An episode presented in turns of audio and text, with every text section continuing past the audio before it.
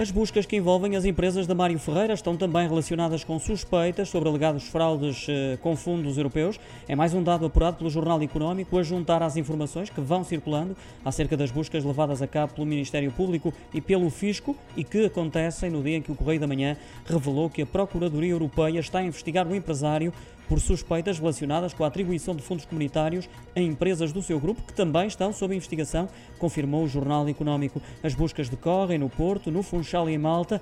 Em causa estão também suspeitas de alegada fraude fiscal e branqueamento no negócio de compra e venda do navio Atlântida. Já houve reação do advogado da Douro Azul, Nuno Bizarro, em declarações à imprensa disse esperar que a verdade seja reposta.